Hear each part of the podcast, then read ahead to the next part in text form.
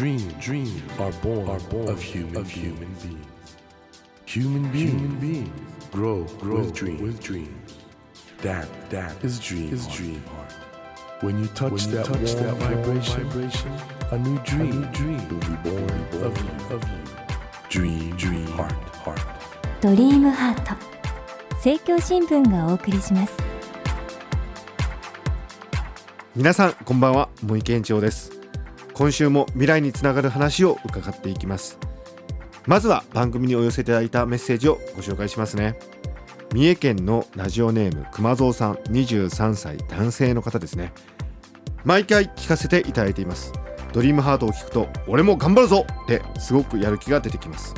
さて私は理系の大学院生で就職先も無事第一志望に決定しあとは卒業するだけなのですがこのまま社会人になるにはまだまだ未熟だと思います。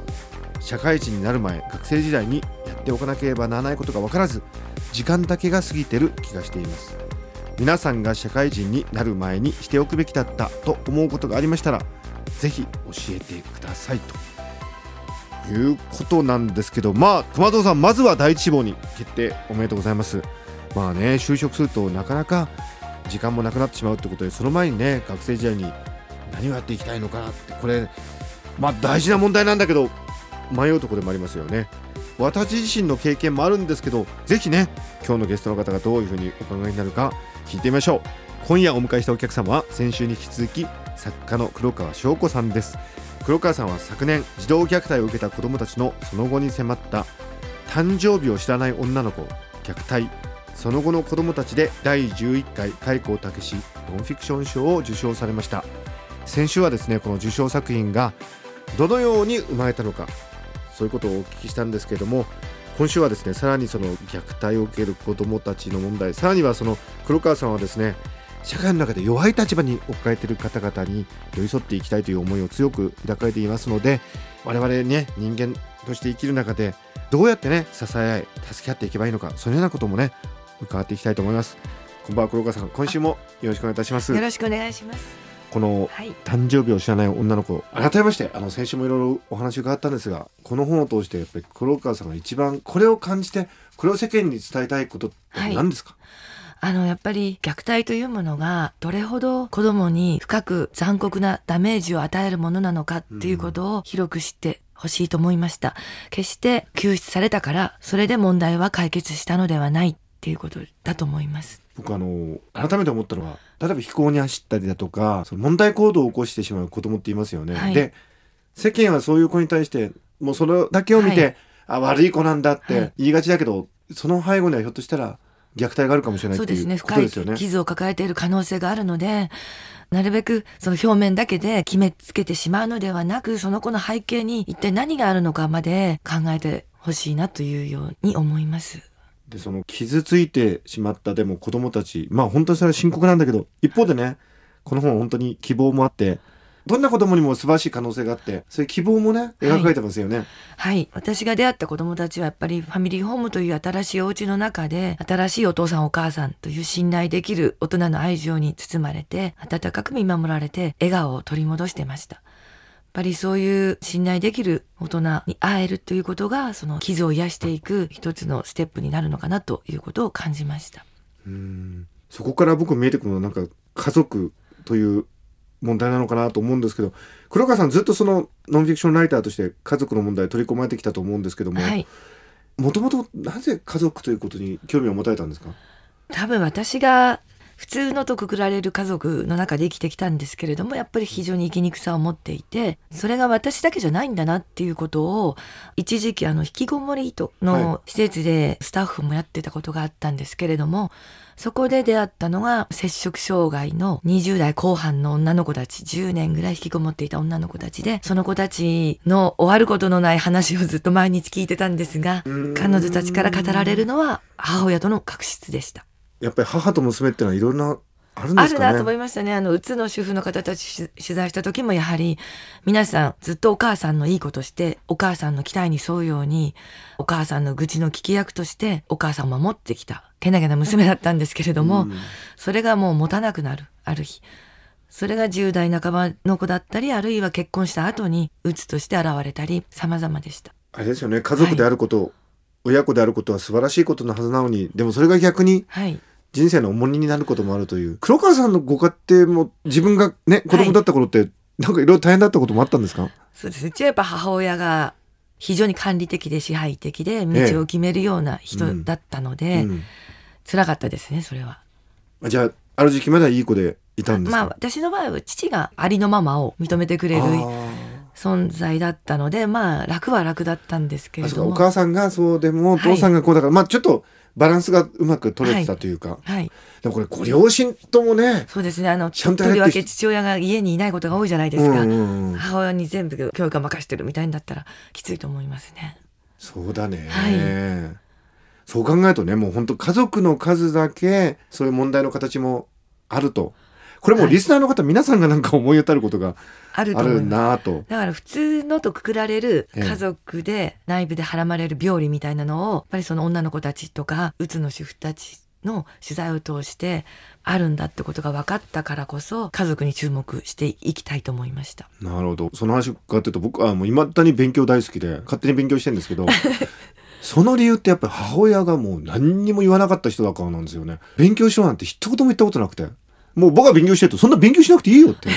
いやだから私の子育ても母親にされたことをしないということなのでまず勉強しろは、喉元まで出かかっても言わない。言わなかったら勉強するんですね。だからこれね、はい。リスナーの皆さん参考にしてください。僕もやっぱりあのいろんなねお母さんの話を伺ってると、はい。勉強しろって子供にあまり言い過ぎるとこれ明らかに逆効果なんで。そうですよ。人に言われてやることほど嫌なものはないですし、ですよね、はい、あと心配という名の管理はしないということと子供とは率直な関係を作るっていうことだけは心がけてきました。ねえ、はい。でもそもそもねもう黒川さんずっとノンフィクションの世界で仕事されてきたんですけど物書きをやろうと思ったきっかけって何なんですか？あんまりきっかけはないんです。で子供が3歳になってこうおむつが取れたり立派に偉いなと思ってじゃあ私も思った時に新聞の求人欄を開いたら編集っていうのが目に入ってそれがきっかけだったんですか、はい。子供の時から本読んだりするのあ本は好きでした。読んでました。はい。文章の方は？文章は特にわからないです。ただ書くのは好きだったのかな。でもそんな自分が得意とも思ってないでえですもその新聞の求人欄で行っちゃったんですか、言っちゃったんです。それでそれどのような編集だったんですか？当時は子育て支援政策が全くないので6時で終わるんです保育園が。はい。ですので普通の出版社はもう最初から鼻から無理なのでダメなんで。はい。業界誌です。業界誌だと5時に終わるので。何の業界誌だったんですか？タイルタイル？はい。月刊タイルという。月刊タイル？いやー世の中には様々な業界誌があるもんだな。じゃあタイルかなり詳しいってことですね。タイル屋さんを訪ねて職人さんのお話を聞いたり。月刊タイル？月刊タイルとその会社で出してたのはあはい。と左官教室、それから塗装新聞。すごい！月刊タイル左官教室塗装新聞。はい。それがもう物書きとしてのキャリアのスタートだったわ。そうなんですえそこからどうやってじゃあ仕事の幅広げていかれたんですか？うんだからなかなか遠回りでしたすごく。私こういう社会性のあるノンフィクションを書きたいと思ってたんですけれども、なかなかそこにたどり着くには10年以上かかりました。いやでもね、はい。今あの文章を書きたいって思ってる方たくさんいらっしゃるじゃないですか、はい、はい。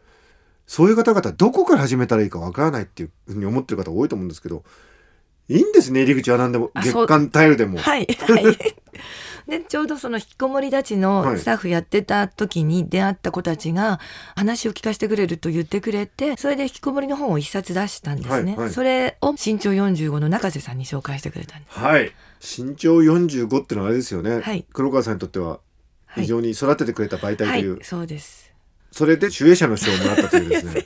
はい、そうです。業界はみんな同じです 気が早いですけど受賞第一作はどのようなことを構想されていらっしゃるんですか？子供の貧困です。貧困の連鎖です。ああ、はい。これもう大きなテーマですよね、はい、はい、はい。もうすでに取材は始められていて、講談社ではい。G2 という雑誌があるんですが、はそこで鎖というタイトルで、はい。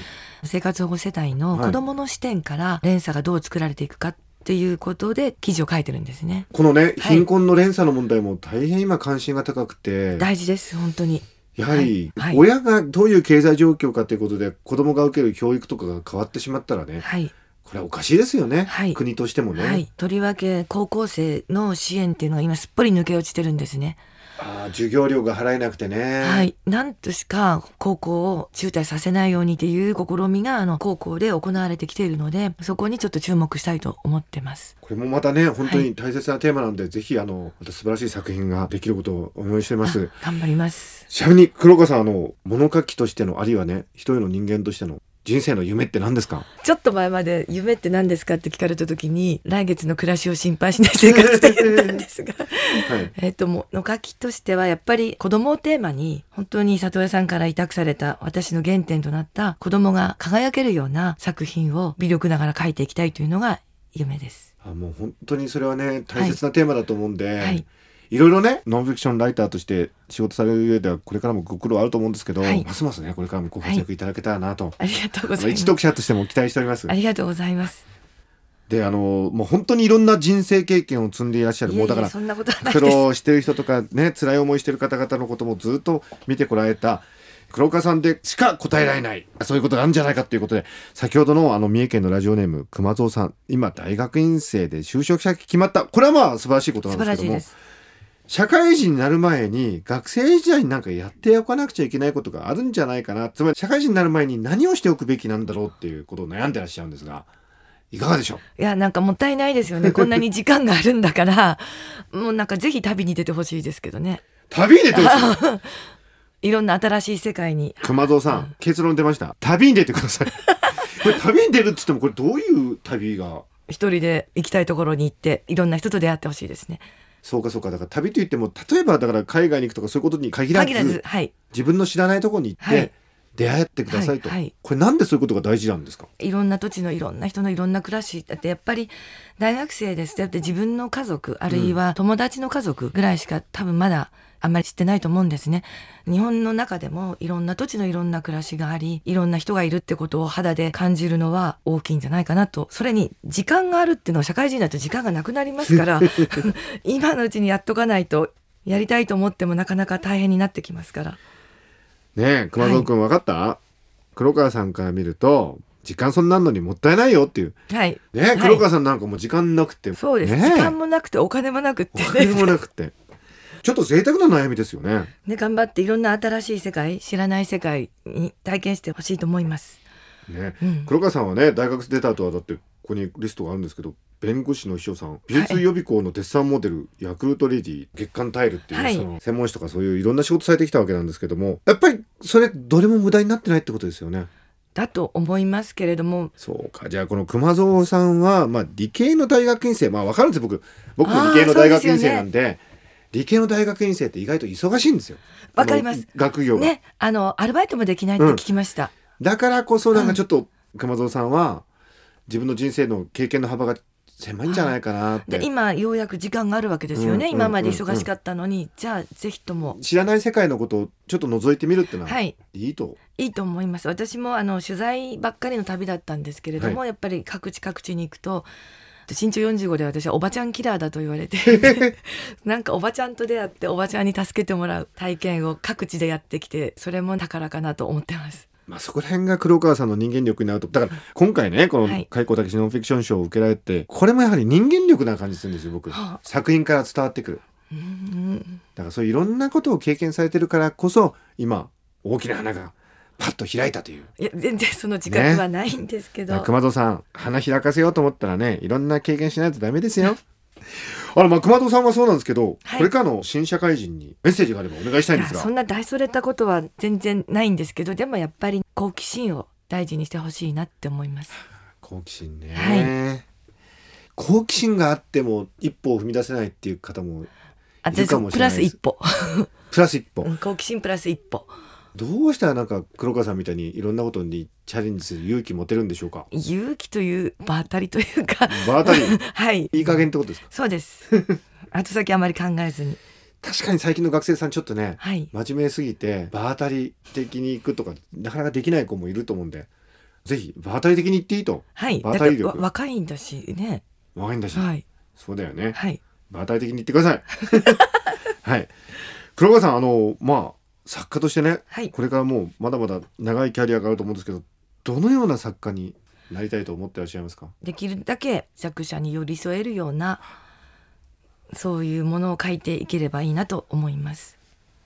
いいね。今苦しんでいる人たち、うん。シングルマザーなので、はい。シングルマザーの苦しさもすごくよくわかるのであとあれですよね。今回のその誕生日を知らない女の子この本の中でも描かれてる。つまり虐待を受けた子供の声ってなかなか世の中に届かないですもんね。だから今弱者に寄り添うっておっしゃったのはその声を出せないでいるそうなんです。そういう人たちの声を拾い上げたいという、はい。それできたら素晴らしいお仕事ですよね。あの本当に未熟ですけれどもそういう向かってやっていきたいと思いますそういう本当に素晴らしい黒川さんの本改めてご紹介します。2013年第11回開口武史ノンフィクション賞を受賞されました。誕生日を知らない女の子虐待その後の子供たち黒川翔子さんのご本です。集英社から発売されています。ぜひ皆さん弱者に寄り添いたいという素晴らしいあの黒川さんの志の詰まった本ですのでお読みください。黒川さん本当にあの2週にわたってありがとうございました。のありがとうございました。今後も作品また注目してますしはい頑張ります。たなんかいろいろなはい形でお話を伺わせてください、はい、ありがとうございありがとうございました。今日はどうもありがとうございます。